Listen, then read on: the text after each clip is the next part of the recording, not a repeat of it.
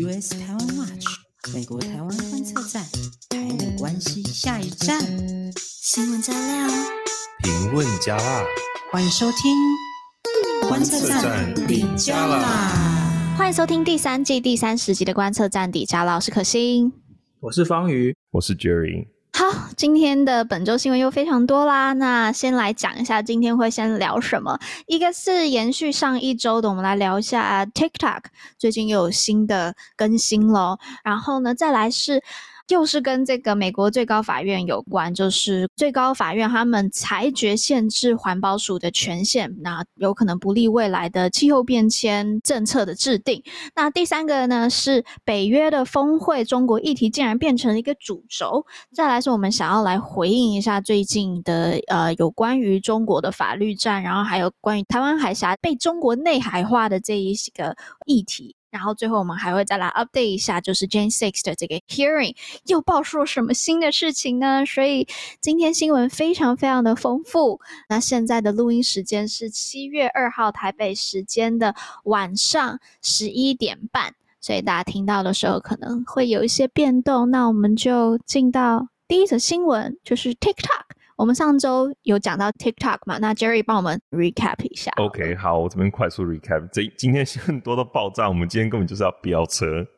好，我们上次讲到什么呢？我们上次讲到一个美国媒体 BuzzFeed，他拿到了内幕独家泄露出来的录音档，然后呢，发现 TikTok 的母公司就是在中国的 ByteDance，他们的中国工程师在二零二一年九月到二零二二年一月的期间，他们其实是。有权限可以存取美国地区用户的资料。很讽刺的是，TikTok 其实是在美国的公司，但是美国的工作人员却没有权限。OK，那这个录音档里面又爆了另外一个料，嗯、就是说抖音里面有一个叫做信托和安全部门，然后呢，在这个部门的开的会里面呢，他们就发现，其实员工都会叫这些驻北京的工程师为总管理员。然后呢，并且指出说，这个总管理员他其实是有权存取一切的资料。其实老实说，他就是违反他们之前的承诺。因为之前大家还记得，在川普时期的时候，他们后来是说，美国用户的资料都会，他们跟 Oracle 合作嘛，就是都会存在那边。但是从这个录音档可以看出来，就是完全没有做到这件事情。嗯，好，那我来讲一下，那现在到底发生什么事情呢？就是啊、美国的 FCC，美国的 FCC 可以把它想象成。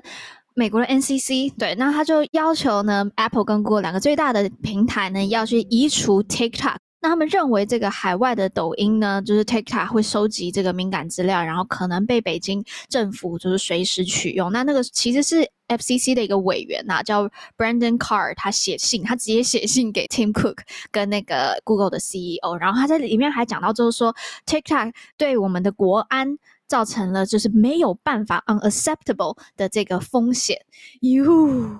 对，然后比较夸张的是，同时间呢，我们看到网络上已经出现很多这种认知作战这种贴文啊，大概就是中国那边的简体字啊，或者抖，甚至是抖音上面的，就开始有人批评说啊，美国啦，就是在什么对境外平台做不当的言论管制啊，说根本就不是什么民主自由。诶，大家想想看，拜托一下好不好？美国跟中国，就是你看中国是直接禁止。美国的科技平台的这个经营，直接进行内容的审查，这样子。但是你看，美国就允许中国的这个科技公司大大方方的在美国运行，而且呢，大大方方的存取美国用户的资料，在这样子有影响国安这个疑虑的状况下，才出手干预。哎，重点是啊，你看美国的行政部门还是要需要经过立法部门的监督，那一般民众就是说这个私人公司、科技公司，他们也有各种司法救济的管道。最后，最后都会经由法院做裁决。这些状况跟中国差距根本是十万八千里。你看，如果是美国公司受到各种不公平的待遇，然后在中国打官司，十件大概会有一百件是输的吧？哦，就是从来不可能赢的啦。嗯嗯嗯。而且你看这个 TikTok 公司哦，如果说它没有。做亏心事的话，他干嘛现在又发大动作说啊，我们的资料是搬要搬移在这个什么甲骨文这个公司这边，然后说啊，我们现在跟德州政府还有甲骨文公司谈判呐，就是要专门呢，我们再弄一个什么云端伺服器等等。那重点就在于说，你不管资料存在哪边，你就是没有办法保证中国那边不可以随时来取得资料嘛。资料存在哪边根本就不是重点。是那个权限的问题了。好，那呃，方宇刚才有提到跟甲骨文这个谈判，那我在这边也快速补充一下，我不知道大家还记不记得，就是 TikTok 的争议其实从川普时期就有了嘛。那那个时候川普就直接点名 TikTok，然后他还设了一个 deadline 呢，要就是 TikTok 找到美国的买家。所以我不知道大家还记不记得那时候 TikTok 还有跑去跟那个微软跟 Oracle 就甲骨文有做一些谈判，但最后这个谈判都没有结果。然后结果就是川普政府当时设的这个 deadline 过了之后。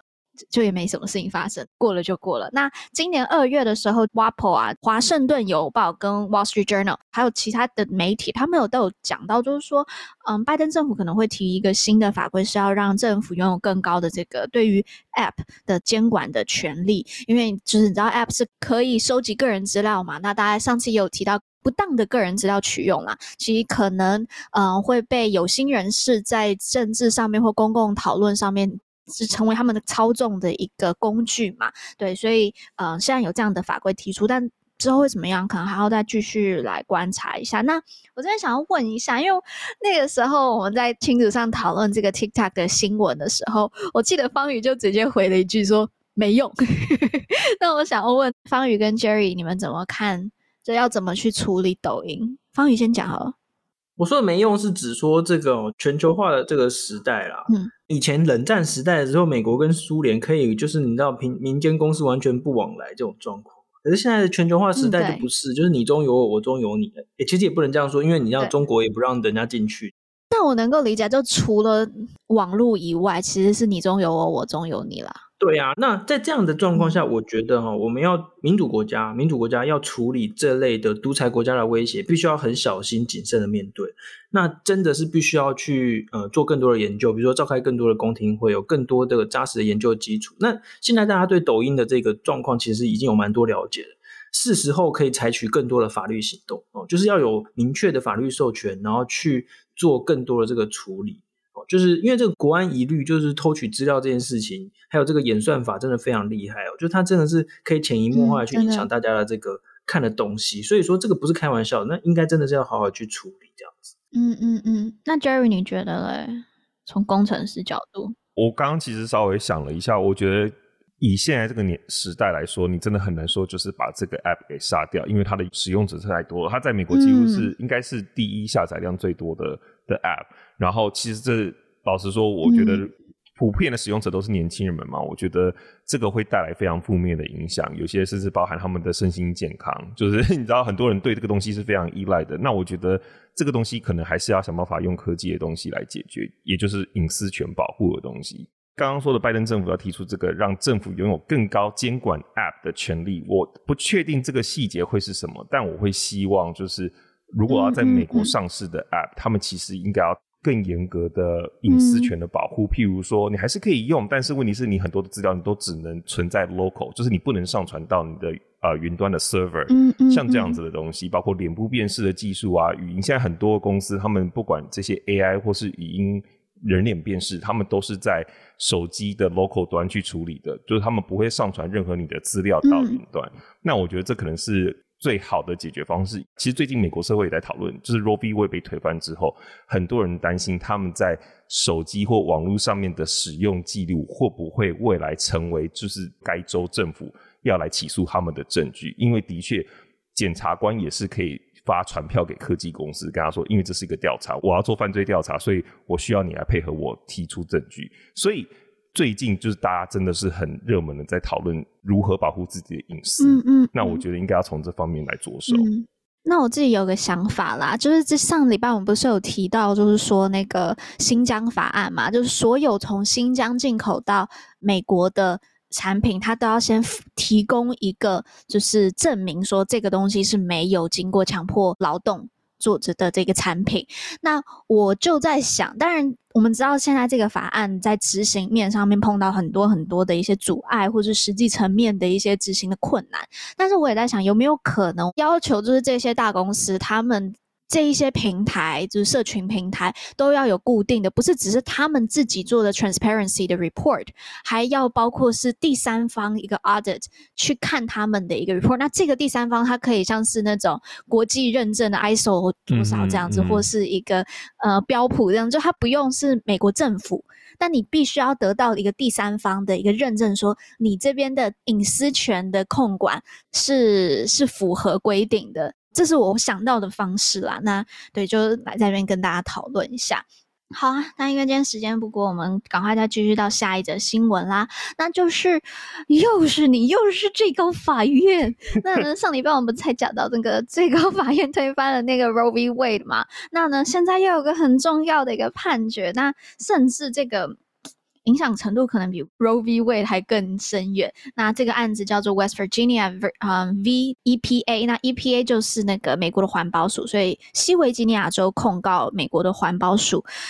啊，这真的是解构美国行政国家的第一响啊！对，刚刚可心提到，就是最近为什么最高法院好像很忙，因为他们的会期差不多结束了。他们在结束之前就赶快把所有的 ruling 全部都一次释出，所以你就看到，其实如果大家去看的话，其实还有更多更多的新闻，就是最高法院最近做的判决。所以到底发生了什么事情？那其实就是在二零一四年的时候呢，奥巴马政府通过了一个叫做洁净能源计划，叫 Clean Power Plan。这个计划呢是。根据一个叫做《洁净空气法》的补助条款，所以这边稍微跟大家做个区隔，就是《洁净空气法》是国会通过的法律，那这个洁净能源计划呢是奥巴马政府提出来的一个政策。OK，那这个洁净能源计划其实就是要给各州减少碳排啦，就是设定碳排的目标，然后各州可以根据自己合适的方式来达成目标。譬如说发电厂，你可以改换发电方式啊，或是你可以从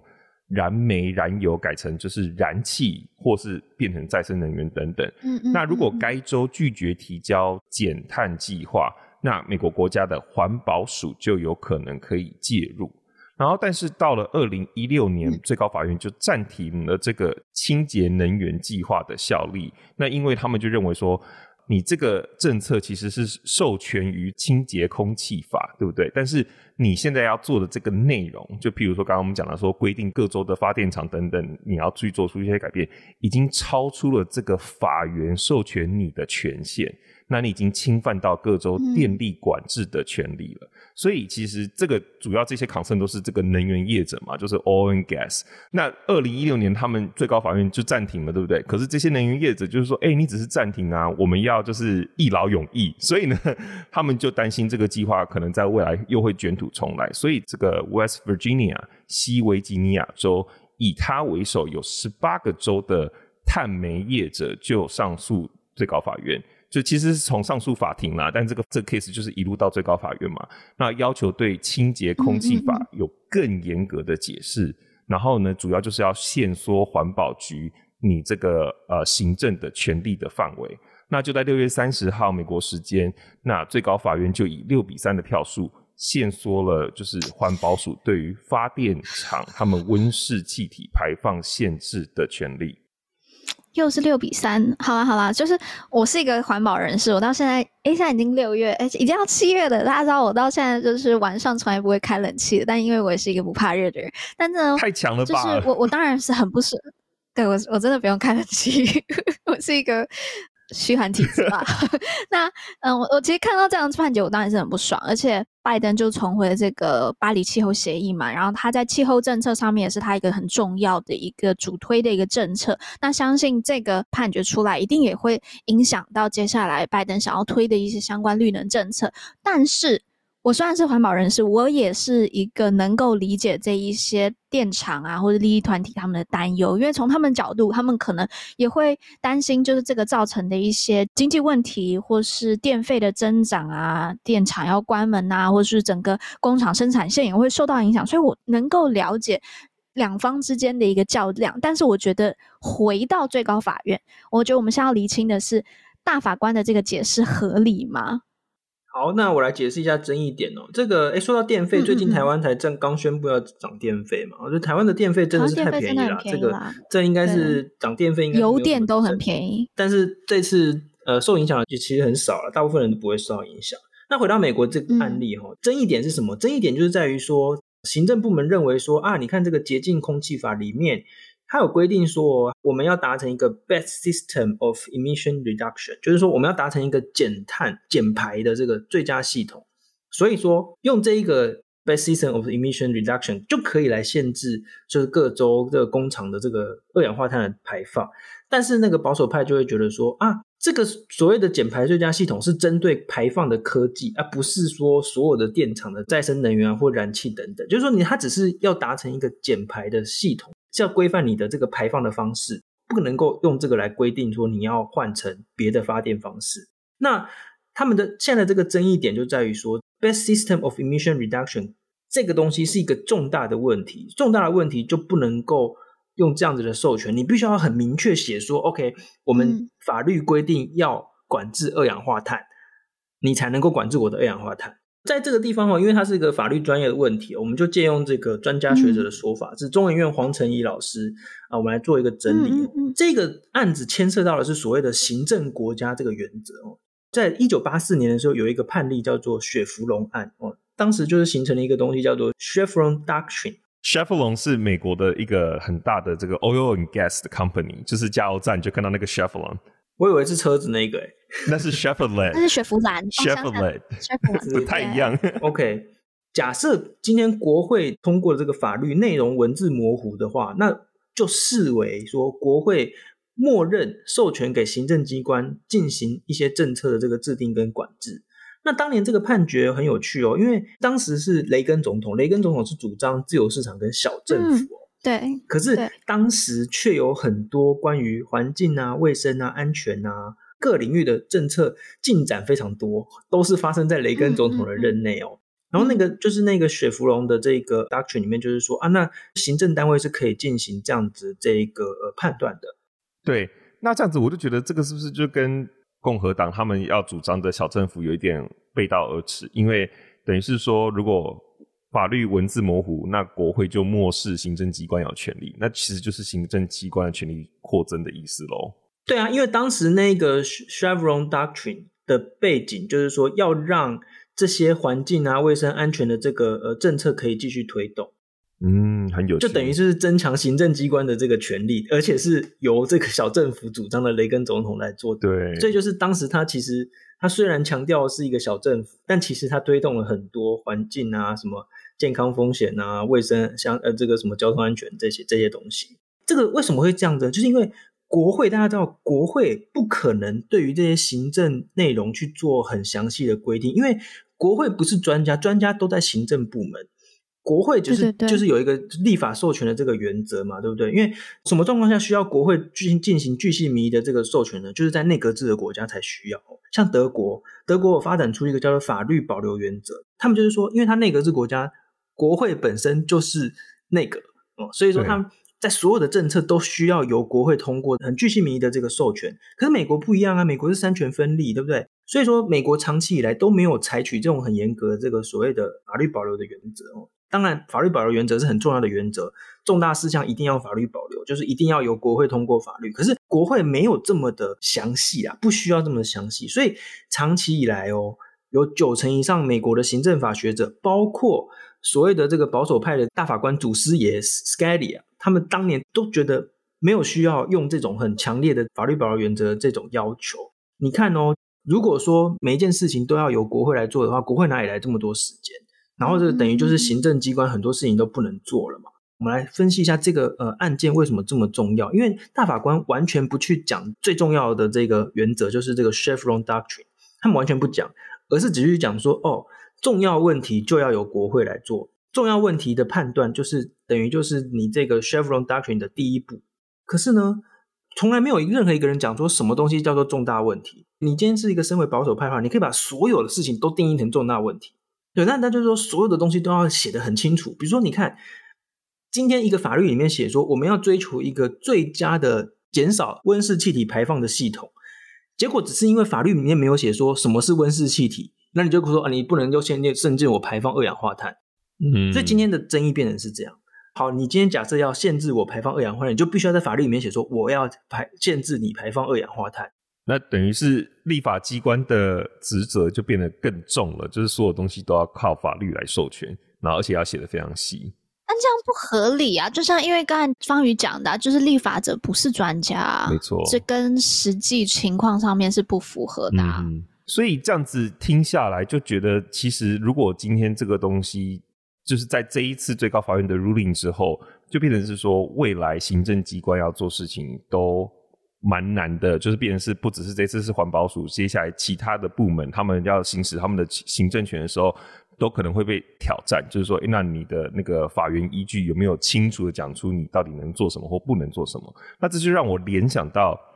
之前好几集都一直在讲这个 Roe v. Wade 的事情，对不对？那其实我们已经讨论过，就是很多就是反方的立场。嗯、那其实我来跟大家分享一下，就是支持这个判决的人他们的出发点是什么？其实有点像是这一次哦，我们看到这个环保署的判例，也就是说，首先呢有几点。第一点，这些支持这个 Roe v. Wade 判决被推翻的这些人，他们认为说大法官的判决本来就不应该受到主流民意的影响，所以我们可以看到最近很多民调显示，其实主流民意是支持保留这个 Roe v. Wade 的，对不对？那但是他们还是一样推翻了，但是他们就认为说本来就不应该随波逐流，就是他们要有他们自己独立的见解。嗯，然后第二个就是认为说大法官的职责就是如实的去解释宪法，他们。没有责任义务要所谓的推动社会的进步，或是把社会就是倒退，就这都不是他们的 concern，这也不是他们的工作内容。他们的工作内容就是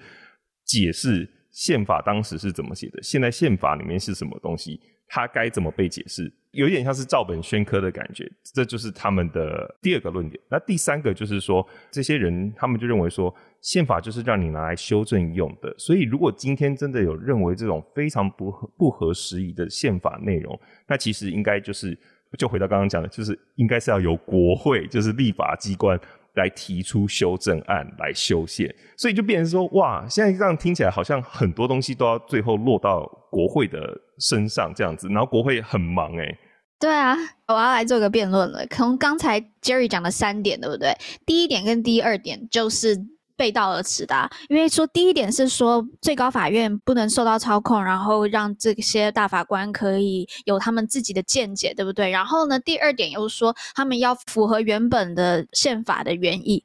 见解跟原意这件事情就是背道而驰的啊。那我同意，就是要让就是最高法院的大法官他们能够不受到这个。民意操控，所以这也是为什么最高法院当时在设计的时候，让这些大法官他们是终身职，这样他们不需要受到选举啊，或是这样子，嗯，在政治官场上面的一些利益操纵。所以我是同意这点的，但重点是。刚才 Jerry 在提到，就是要符合原本宪法制定的时候的原意，这个很多是 originalism，就是上次讲到原点主义的论点嘛。但是我这个礼拜我自己又再去看了更多的一些相关的讨论之后，我发现我个人认为原点主义这个东西根本 there's no such a thing，OK？、我会这样的想想法，原因是因为你想想看哦，原点。就是根据原本宪法的意思，什么叫做原本？到底是那一个写就是写宪法的人他自己的想法呢，还是当时社会的想法呢？还是他的意图？这个写写宪法的这个人的意图？光是你要定义什么叫做原本？就需要大法官个人的观点，所以还是要注入他的自己的思想啊。所以不管怎么样，都是大法官的个人观点，或者是他们个人的见解，再去影响整个宪法的解释的。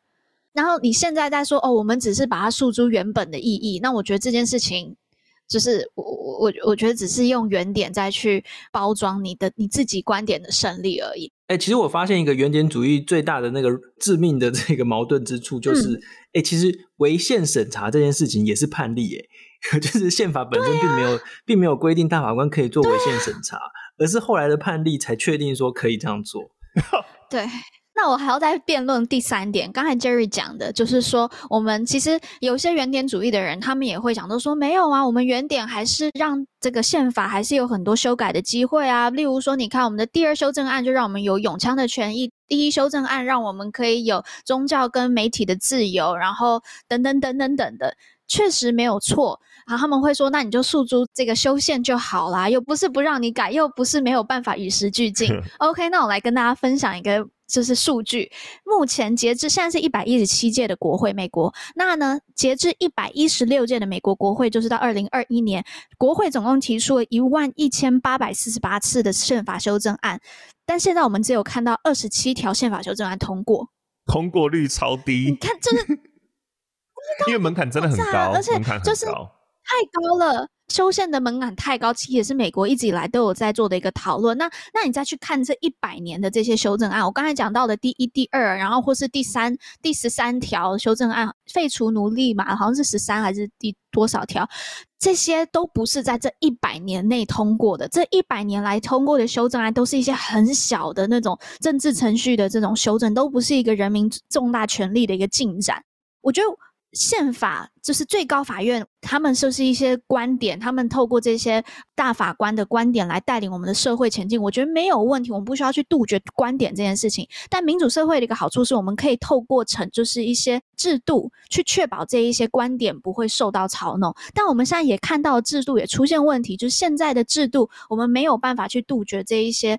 意识形态的布局，那我觉得这就是我们要开始去思考，那这个制度、宪法现在的这些制度，或是修宪的制度，是不是有需要再去做更多的改变了？那我现在也有看到有人在讨论说，大法官。不要终身制嘛，然后或者是也有人讲说，呃，浮动数字的要限制，就是不一定不一定一定要九个。然后还有人就想说，限制总统可以提名的次数，因为像这次就是川普一次就可以提名三个嘛，但如果他可以限制你最多提名一到两个。那这也是一个方法。对，我觉得最后最后要再要再补充一下，就是所谓的三权分立哦，行政、立法、司法。那大法官作为司法权的这个最高的代表，很多人就说啊，反正最后就回归到这个行呃立法权这边就好了，反正通通都交由民意来做决定啊。可是这也是违背所谓三权分立的原则的。违宪审查这件事情哦，就是说当行政或者是立法部门做出了太超过的事情，可能侵犯到人民权利的时候，那你司法。体系呢，可以把它踩刹车，阻止哦，你做出太超过的事情。但是大家也要想到一件事情，就是说，当你行政与立法有一些事情该做而没有做的时候，例如说民权法案，例如说保障种族之间可以通婚，嗯、例如说可以保障拿掉很多就是古古早时代这种不合时宜的这个法律，行政部门跟立法部门长期以来没有处理的事情，司法体系当然是可以做出这个所谓的超前。超前的这些判断的，因为你的你的这个根据就是宪法所保障的这些精神有没有被违背？假设我们今天很多呃，就是上一次这个 Roe v. Wade 被推翻啊，就我看很多台湾的这边的这个比较保守的意见也说啊，那就反正就是民意决定。可大家不要忘记哦，就是世界上有非常多这样，我刚才说到民权法案这些人权的这个保障，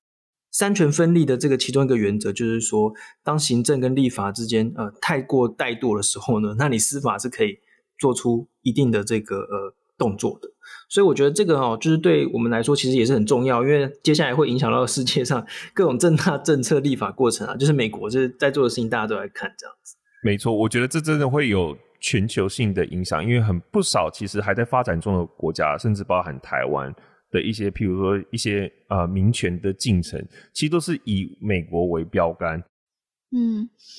真的，我觉得美国的发展真的是牵动全球啊！好，那我们赶快再来讨论下一则新闻了。有一阵子好像没有讲到俄乌的更新了嘛？那我们来讨论一下，就是二十九号的时候，这个 NATO 他们在西班牙举行了峰会。那其实过去 NATO 也开了好几次的会啊，但为什么这次要特别来讨论呢？因为就这次的峰会有很多的亮点。那除了是呃，就这个时间点刚好大家知道，就是土耳其跟芬兰还有瑞典已经达成。协议呢，土耳其不会再去反对这两国加入北约。那这次的峰会呢，它的主轴还超越了俄乌战争，包括了就是要如何去应对来自中国的挑战。没错，没错。这一次峰会最大的一个亮点就是，除了刚刚可心讲到，就是有新成员的加入，另外一个就是第一次邀请非成员国出席。耶，这一次邀请到了谁呢？就是韩国、日本、澳洲、纽西兰、瑞典、芬兰、乌克兰跟乔治亚。哎、我我我刚刚有看到两个亮点，就是这样子。韩国的话，尹锡悦就会成为第一个出席北约峰会的韩国总统嘞。然后岸田文雄也是，就是日本的那个首相，那也会成为第一位出席那头的日本首相了。而且而且我又想到，就是对尹锡悦来说，他五月才上任嘛，所以他这是他五月上任之后第一个就是出席海外实体会议，就是我觉得第一次踏上国际舞台就这么硬，也是蛮挑战的。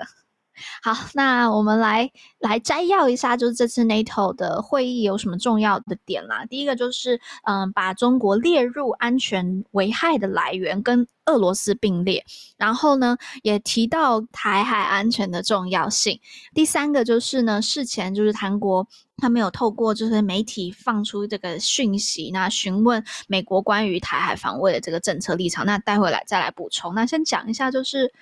这个中国。这次是一直被提到。那到底是谁 Q 中国呢？那就是不知道大家还记不记得，就是我们之前在 Podcast 有讲到一个名字跟特斯拉很像，但它不是特斯拉的特拉斯，就是英国的英国的这个外交大臣，他的英文名叫 Liz Truss 啦，那就是是特拉斯。那我们之前有提到，就他也是针对台海议题有发表出声明嘛。那这一次他又说的是什么呢？Jerry？对，他这一次就是在二十九号的时候，他在英国发言呼吁，如果中国入侵台湾，那么就应该要迅速的采取行动来提供台湾防御性武器。然后他也说，这一次俄乌战争就是给世人非常重要的一个启示。那在那之后，隔天他马上就在刚刚讲的马德里这个 NATO 的峰会上面再加码，就说我确实认为，随着中国持续的透过经济胁迫和建立一支有能力的军队来扩大它的影响力，它确实可能。得到一些错误的想法，觉得自己有能力使用武力来达成目标，对自己过度自信将导致灾难性的误判，比如说入侵台湾。那他接着就说了，随着中国的野心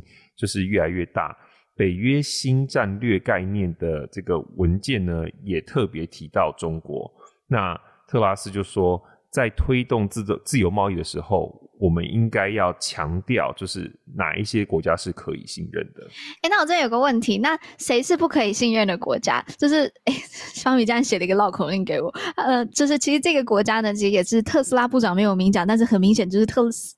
你说错了，好难哦。嘿嘿，你看，你看我讲的，你看我写的这个这段不错吧？哦，我再讲一次，那到底谁是这个不可不可以信任国家？就是特拉斯部长没有明讲，但是很明显就是特斯拉老板的马斯克很常称赞的那个国家，对吧？你为什么写一个这么难的绕口令？好啦，那我觉得，不过我们现在要来思考的事情，就是我们现在都不得不去跟这些独裁者去做生意嘛，那我们应该要怎么做去比较好？那我觉得从这一次特拉斯。提到的这个一呃，提到的这个声明，也是把这个台海议题就是被国际化嘛，那也跟我们过去一直看到的这个 trend 是符合的吧？从 regional 拉到了这个 international 的这个层级，那可不可以方宇帮我们整理一下这个台海国际化的这个脉络？好了，没错，这个拜登。总统上台之后啊，去年三月以来就一直把台海议题国际化，就是拉拢各个国家一起，就是他的美国的盟友一起来发表说对台海的这个安全的这个重视哦，就是最主要目的就是要吓阻中国啦。这一次哦，NATO 直接宣称中国是安全威胁，它代表什么意义呢？它代表就是说 NATO 想要把亚太地区的 security，就是这个国安议题，跟欧洲地区的 security 是绑在一起的。也就是说，嗯，NATO 它其实自我的定位就是说，它不是只有管欧洲而已，它现在还要管世界，然后整个世界要把它连在一起，这样。这很明显就是这个普总加速师普丁的功劳啊，不是，就是应该是说，俄国入侵乌克兰之后嘛，你看英国跟美国很积极的，就是把台湾海峡安全的问题跟欧洲的这个国安问题是连接在一起，因为这其实很实际啊，因为你看现在中国跟俄国根本就是两大独裁者联手在一起嘛。那所以说，你这个欧洲的议题跟亚太的地区的这个安全议题是没有办法分开处理的。俄国跟中国就是联手在一起。那当然，NATO 也必须要关注这个亚太啊。那你看，在关注亚太之余，这次就很有趣嘛。你看，日本跟韩国都加入北约的峰会，这在过去是很难想象的。欧洲人怎么会请日本跟韩国加入北约峰会呢？对，那这次我们看到美国跟日本跟韩国还有一个联合声明啊，就是最主要是关切这个北韩。哦，这个核武的问题，那也关切印太地区的这个稳定哦。那这个之前呢，就是在这个北约峰会之前，超有趣的，就是韩国那边透过媒体放话，好、哦，就是想要去询问说，哎、嗯，美国针对这个台海的这个呃战略模糊、战略清晰是有什么样的安排啊？哦，是不是要有更多的这个军事合作啊什么？这个过去也是很少见，就我印象所及，因为以前放话都嘛是美国那边的放话，就常常用 Financial Times 那边放话，嗯，匿名官员消息，还有还有对啊，就是 Time 啊那些也常常，是不是有可能就是就代表韩美之间的这一个连接也更强了？就是说，你看日本跟韩国是真的有在针对台海的现状在修正或者是在检讨他们的这个安全防卫的政策，就等于是大家都觉得说这个地方的冲突有可能没有办法避免。OK，、嗯、好，讲完这次峰会有关于台湾的重要议题，我们再分享另外一个峰会的焦点，就是纽西兰。那长久以来，纽西兰在中美之间就试图保持等距，诶，听起来好耳熟。那这样子的外交策略呢，就是也是因为这个中美竞争嘛，就越来越难以维持下去。那纽西兰的总理呢，他就在西班牙的北约高峰会上面发表了这个演说。那他首先就是先 acknowledge 北约的领导。然后呢，再他就抨击了，就是俄罗斯的不人道的行为，然后也预警，就是中国接下来想要挑战国际规则跟规范的企图。那如果纽西兰跟澳洲一样，就开始认定中国是威胁，嗯、那其实老实说，北约说不定之后有可能变成北大西洋与南北太平洋的两洋军事同盟，就越来越大了。其实这开玩笑来说，其实就是要靠习总加速师跟这个战狼外交继续努力啦。嗯嗯嗯，哎、那我这边想要补充一点，就是接续刚才提到那个呃，纽西兰现在放弃中立化嘛，那其实呃，我们也看到不止纽西兰，之前看到啊，芬兰跟瑞士，他们也都在这一次俄乌当中，就是不再。继续继续维持中立的这个政策了。那刚才 Jerry 就讲到说“等距”这个词很耳熟嘛。其实我过去也是觉得，就台海议题应该要，因为有一些就是老师他们会把一些国际关系理论拿出来，就是说啊，我们应该维持等距。但是我觉得大家要想想看哦，这些国家刚才提到芬兰、瑞士，他们。在冷战时期，他们是中立哦，但他们现在都已经放弃了。这是我觉得，这是其实给台湾一个很大的启示，就在现在这一个国际关系的场域当中，我觉得我们不能再以为说中立是一个保护我们的方式，因为我们现在看到的是，你选择中立，可能最后导致的会是孤立，那反而对我们是更加危险的。以前会觉得不要选边站，但是我觉得现在我会觉得需要选边站，这甚至是保护我们的方式了。诶，这个地方就要来打书一下我们的，在我们的书为什么我们要在意美国当中呢？就有一个专章，刚好就是我我写的，就是我们专门呢就来讨论 什么叫做等距。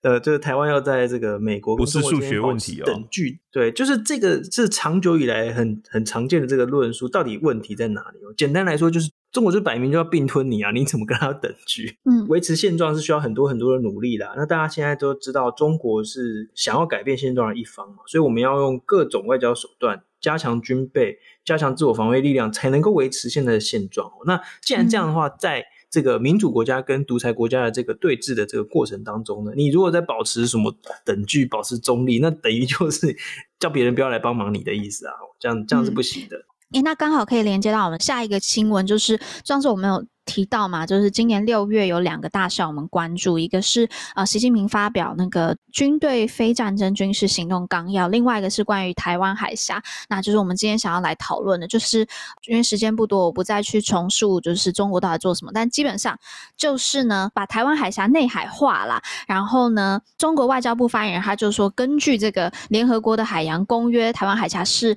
由两岸海峡中心去延伸，那依次为中国的这个内水领海。海碧连区跟这一个呃专属经济区，那呢，美国的国务院发言人这个 Net Price 就马上反驳出来，就说台海就是国际水域，有国际法保障的公海自由，包括海空自由航行及飞航权。然而呢，我们又看到在啊六月二十八号的时候，中国国民党的这个国际事务部主任黄建正老师，他那时候就受访就说，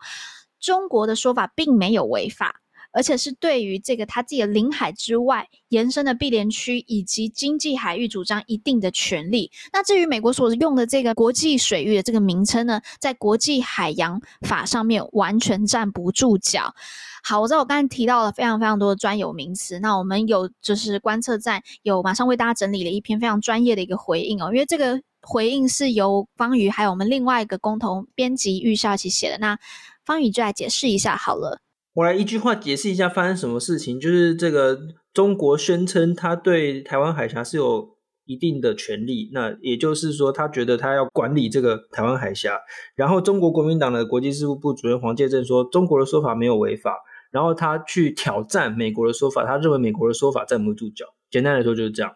那我们一一来解释一下。首先呢，中国说国际海洋法上面根本没有国际水域，这个说法其实不不完全正确哦。一半正确，一半不对。正确的地方在于说，对，没错，公约里面的确没有国际水域这个名词。嗯，但是呢，根据你看，根据美国的这个定义，它就是说，不受沿海国主权管辖的海域，其实就是公海啦。嗯，就它只是换了一个名词。啊，大家知道，美国没有签署国际海洋法公约，所以他不想要依照这个国际海洋法公约的定义这样子。但是我们要确定一件事情哦，就是说，不管这个东西叫做公海或者叫做什么东西，它跟航行自由的权利，两者是没有直接的关联的哦，两者没有直接关联。所以今天中国大陆想要讲的事情是什么？他说，因为台台湾海峡不是国际水域，所以你不可以在这边自由航行。他想要表达的是这件事情，嗯、这件这件说法是完全错误的。不是说今天它不是国际水域，你就没有航行自由，不是哦。那那到底台湾海峡是什么？我们都知道啊，就是从这个沿岸国的这个陆地往外延伸十二海里是领海。领海的外面有一层叫做毗邻区，毗邻区的在外面呢是两百海里的专属经济海域，叫做 EEZ。也就是说，在这个呃，比如说领海十二海里之外，跟中国大陆这样算过来，所以其实台湾海峡绝大多数都会是 EEZ，就是专属经济海域。可是专属经济海域规范是什么？是规范说跟经济活动相关的事情，所以它跟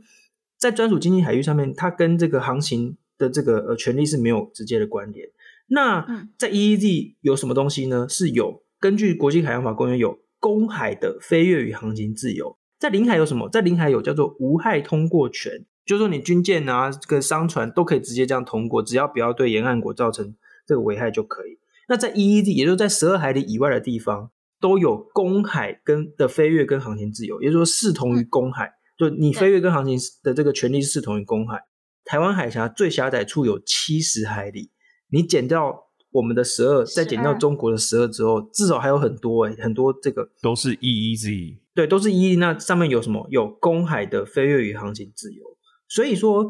你不管今天美国称这个地方叫做什么嘛，根据国际海洋法公约，这个地方的航行自由就是跟比照公海，一定是有的、啊，对啊，对，一定是有。那所以今天中国就是想要挑，就是挑战说，哎，你美国不可以随便派军舰过来这样子。然后就你看中国国民党 他们在讲什么？了解，对，对，因为中国国民党的国际是，就是刚刚讲的这个黄介正，他在受访的时候还有说，就是中国的讲法并不违反国际法。然后后来当然就是各界讨论就开始了嘛。然后之后呢，他又开始转口，就是发声明澄清说，呃，国民党反对中国的内海说，就是也是反应的蛮快的。但是今天这个问中国的说法的问题，你看哦，它是很有陷阱的。他说台湾海峡是从中国和台湾往内算的，这个依次是呃什么内水、领海，并等于是他把台湾算成中国的一部分呐。他是对，他是说他的用词是由两岸往海峡中心延伸，他是直接把海台湾换算成中国的一部分。对啊，这个超不要脸的好不好？等一下，等一下，我请教一下，就算是真的台湾。是以它的地图来讲，哈，台湾真的是它的领土的一部分。嗯、那边还是台湾海峡，整七十减掉七十减掉二十四嘛，就是两个十二嘛，这样四十六。台湾还四十六还是是公海啊？应该说还是还是有还是 EEZ 还是 EEZ，然后还是享有公海的自由航行权。你不管再怎么样算，台湾海峡的中间有一大块区域都不会是中国的啦。假设今天真的中国占领了台湾好了，嗯、你再怎么样算。这个中间都不会是中国的，对啊，所以你你今天在那边讲说啊，这个什么中国的说法没有违法，然后后来说又反对中国内海说，可是问题是，今天中国的说法的问题是直接把第一，他直接把台湾视为这个呃中国的一部分；第二，他是反对人家任何的船只，尤其是美国的船只要来通过这个台湾海峡。中国国民党就一直去挑战美国，他就说啊，你看这个美国就是军舰在这边会造成紧张啊什么的。哎，你也不想想看，美国为什么要派军舰来，就是怕中国占领台湾呐、啊，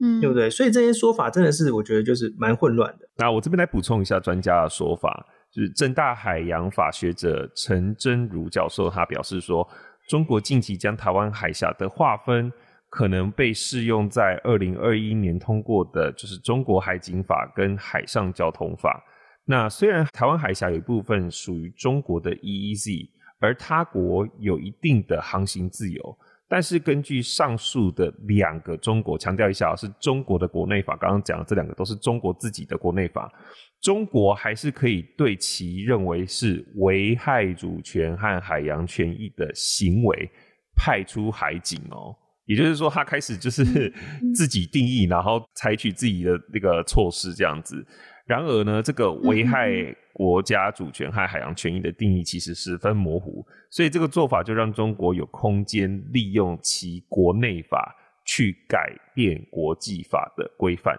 那这一点其实真的是非常危险，而且不只是对台湾而已，对这全世界来说都是一个蛮大的威胁，尤其是太平洋这个地区。等于就是他今天是要把他的管辖权的范围。超出了所谓十二海里的这个领海的范围，就这这在国际法上面是不允许的。我我觉得刚刚我们一直讲国际法、国际法、国际法，那我觉得这现在要把层次拉到一个更。我们来看一件事情，就是现在中国他在做的事情，包括我们刚才讲的，就是习近平签署那个什么军军队非战争军事行动纲要，他在做的事情是帮助他在做很多的侵略行动的时候是有合理化，有从他的法律的呃论述当中是有站得住脚的。但是我们要知道，这个是一个法律战。虽然我们觉得好像国际法离我们很遥远，但是是我们必须要重视的议题。那当中国要侵略台湾的时候，台湾总是得去诉诸这个国际寻求的支援。那到时候，如果中国的法律战，他们他真的去影响了我们，大家知道中国是长期的在去呃曲解。很多的国际上面的一些法律文件，那如果到时候我们真的需要国际的帮助的时候，我们到时候的论述方向却已经被影响了，那我们该怎么办？那现在美国他们在诉诸的是要让我们这个国际秩序是一个 rule based，就是。是大家可以建立，大家在同一个基础上面，我们是同样的一个规则在进行的。那航行自由这个国际法，就是试图的希望在这个国际秩序当中去建立一个 rule 一个规则。那我觉得大家需要来思考的一件事情是，中国在台海的法律的权利，难道是可以这样子去无限上纲，任他们去曲解现在的？国际法的嘛，未来面对同样的状况，或是当中国进一步的去扩张它在海台海的主张，我们该怎么办？那最后，我觉得我们观测站要在这边再强调，其实我们必须要正视中国的这个法律战。我们之前讲过资讯战、认知战，我们这一次来讲的是法律战，然后以及台湾可能有一些在地协力者去协助这样子中国法律战的这样的胜出。这个东西非常难去澄清，法律的东西、国际法的东西，大家会觉得很遥远。但是我们必须要想好，我们要怎么去回应这样子的一个曲解的论述。好，那我们今天的新闻非常多，那我们就赶快进入到最后一个是美国新闻的 update。Jan 6听证会进展如何呢？Jerry？对，其实最后的新闻 update 来，就是因为我们今天这一集内容真的爆表，所以我们就快速的跟大家来补充一下。几个 update，然后呢，关于 Gen Six，我们之前提的蛮多嘛。那在过去这一周，本来原本上一次是说下一次的听证会会在七月，但突然就临时加开了另外一场听证会，所以大家觉得很 surprise，到底是什发生什么重大的事情？为什么要突然加开这一场？然后的确这一场的确是有非常多的猛料，那我可以跟快速跟大家讲一下。那其实这一次这一周的听证会，大家最瞩目的这个就是 witness。叫见证人嘛，他就叫 Cassidy Hutchinson。我先来讲一下他是谁，他是白宫幕僚长呃 Meadows 的助理。那白宫幕僚长是什么地位呢？就是白宫的有点像是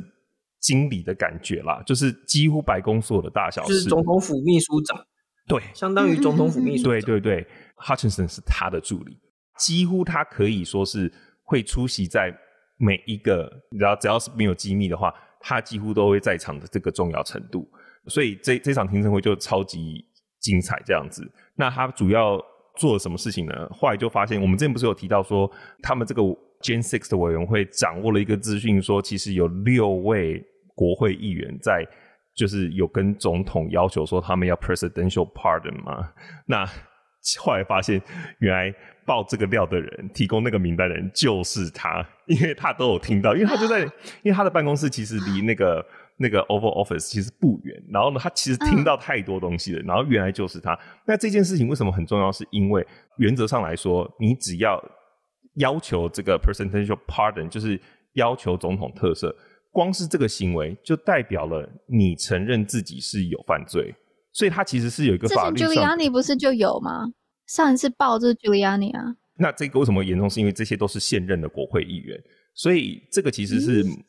蛮有严法律上的这个严重性的。OK。那好，那再来这一次他讲了什么呢？其实这一次我要先跟大家就要先跟川普道歉，我们之前就一直误会他了，我们都一直误会川普。为什么？因为当时他不是在造势活动上面，嗯、他跟他支持者说叫他们去国会嘛，然后他不是说 I will be there 嘛，然后最后他并没有去，对不对？对，所以我们就一直说，你看川普他最后自己也没有去啊。但后来我们其实都误会他了，因为他那一天是真的很想去。是什么什么是很想去，跟有没有去不一样啊？对，他最后还是没有去，为什么呢？因为所有他就是川普身边的人都阻止他去，因为去的话就不得了。那 Hutchinson 他的证词就是说，他回忆到就是说，当天他是真的想要冲去国会。OK，那不过当时的白宫顾问就是 Cipollone，他就是说，如果我们真的让川普去加入就是这些国会的这个 rioter 的话。我们这些所有人都会 get charged with every crime imaginable，就是我们都会有连带的法律责任。所以当时这个白宫顾问这个 Sepoloni 就跟大家说，就是一定要 make sure 我们不让他去国会。嗯嗯嗯。那后来我们也发现，就是川普虽然最后没有去成，不过大家如果回想起来。当天在就在这些人冲入国会的时候，川普其实都一直有在推特上发文，所以很多人就觉得说，就是因为他无法到现场，所以他就是你知道，有点像是远端支持的感觉，与你同在，与你同在。对，对，那另外一个更让人震惊的是，他的证词里面就是 Hutchinson 就说，他也有听到川普跟他其他人的对话。那这个对话内容是这样子，就是说他其实知道这些冲入国会的人，有些人是有带武器的。但是呢，川普还是说，They are not here to hurt me, so take the fucking max away。就是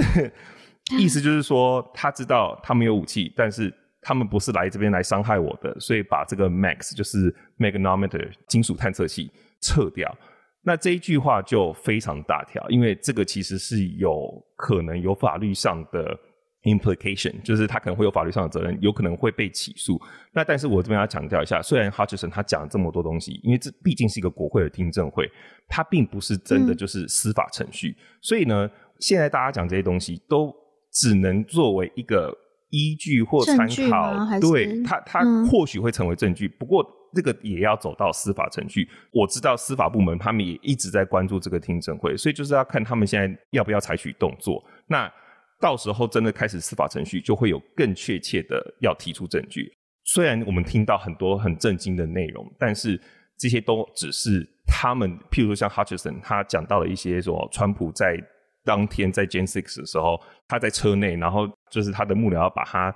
带回白宫，因为川普一直吵着说要去国会，然后川普甚至一度就是从后座伸去驾驶座那边要操控方向盘。这样子的事情，不过就算是这样子的内容，都只是 Hutchison 听到别人跟他这样讲的，所以都是在好像就是传言啦，就是 hearsay。所以有一些内容，譬如说像刚刚讲的 pardon list 是他自己听到的，可是有一些内容其实是他听到的，所以这些东西在法律上，就是司法程序到底能不能成为确切证据，其实都是不足的。所以我觉得这边要澄清一下，虽然我们这样听，可是你我觉得大家还是要保持一下判断这样子。嗯嗯嗯。然后呢，接下来我觉得。比较有趣的是，想要跟大家分享，就是大家一定会去想嘛，到底原本你看，原本大家只是在讲期中选举，我们现在来看接下来十一月八号要有的期中选举，大家一原本就想说，哦，重要的议题可能就是 inflation 啊，或者是像 immigration 这样子，就哎，应该说 migration 就是这些呃非法入境的移民等等这样子，或是 abortion，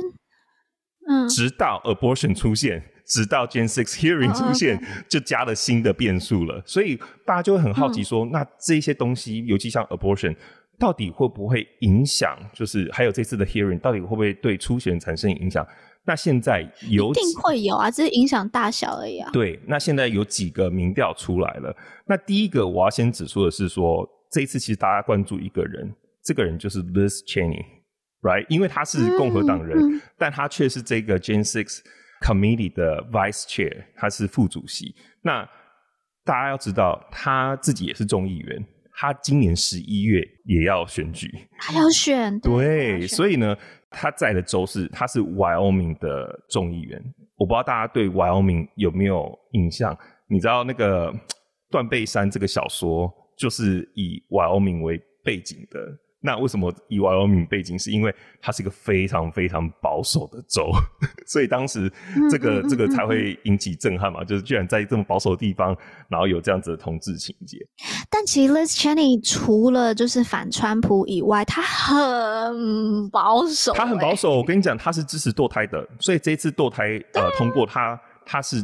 开心，而且他是赞成，他是在在自己的 Twitter 上面有说他非常看。开心看到这样的结果，嗯，所以这个还是要跟大家提醒一下，就是很多人就是说，哦，那我们要支持他，可是他真的就是彻头彻尾的保守派的人士，只是说他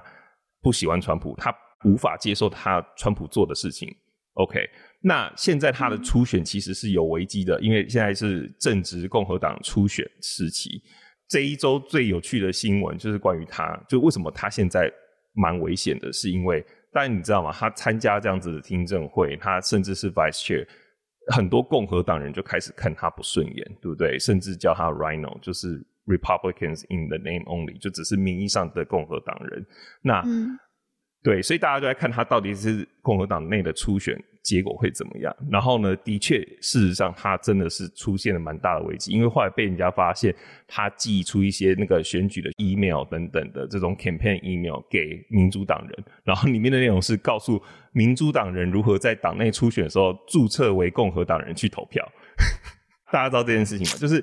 在在美国，你投票的时候，你是可以去选择说我要注册为哪一个党的人。所以你就可以去参加那一个党的党内初选，但是你只能选一个啦，你不能说哦，我今天注册成民主党的党员，然后我参加民主党的党内初选，然后我明天去做呃共和党的，不行，因为他们通常都会办在同一天，所以你在进去的时候，你就要选你是谁，然后要投哪一场的初选这样子。嗯嗯，而且 Liz Cheney 他自己的竞选网站上面，他还有特别有一个连接，就是有一个。有一整个页面告诉大家，如果你今天是民主党人，你想要参加共和党的党内初选，你该怎么做？所以大家就觉得说，哇，那真的是非常的 desperate，、嗯、就是他真的是很危险这样子。对，对啊，那反正这一件事情就是被大家注意到，那大家可以看看他到底这一次选举结果会是怎么样，初选结果。那另外一个选举的新闻就是，呃，我刚刚不是讲到民调吗？那 YouGov 最近出炉的一个民调，其实 YouGov 它算是一个蛮知名的民调公司。那它在六月二十七号的时候，就是最近，它就出炉了一个就是叫做 Generic Ballot 的民调。其实 Generic Ballot 的意思就是说，它就是单纯问说，他不问哪一个选举州长或是众议员什么，他就问说，如果今天投票，你喜欢共和党人还是民主党人？然后呢，民调结果出来是，民主党是四十五趴，共和党三十趴。有七趴的差距，就是民主党算是大胜。然后呢，在同一个民调里面，他们就继续问了。如果问的更细节，就是说，如果你是要投，就是做选择，就是 pro-choice，就是其实 pro-choice 就是针对堕胎议题啊，就是支持堕胎的民主党人跟反对堕胎的共和党人之间做选择的话。那这个差异更大了，就是民主党得到四十七的支持率，那共和党得到三十二的支持率而已，所以这个之间的差距就来到十五 percent，所以大家就觉得说，哇，这一次堕胎的影响真的很大。不过这只是其中一个民调，要跟大家提醒。如果大家想要去看更多的民调的话，我们之前一直有提到，就是叫做 Five Thirty Eight 的这个网站，他们有更多的综合的民调数据。那以综合民调数据来看的话，嗯嗯嗯，其实目前的差距还是共和党领先，那是大概两趴的差距，大概是这样子。那这个之后，我们就会继续为大家追踪报道，就是关于其中选举，因为真的快到了，我觉得会很精彩。哎呦，哎呦，哎呦，好，而且我台湾应该也会很很多人在关注啦。好，那我们就继续为大家更新喽。那今天真的新闻非常多，而且今天的每一则其实都讲蛮深的。那欢迎大家到我们的 Facebook、Instagram 或是 YouTube 来跟我们分享你对于这一集的各个议题的想法。那我们就在下一集再跟大家。再碰面喽，拜拜，拜拜，拜拜。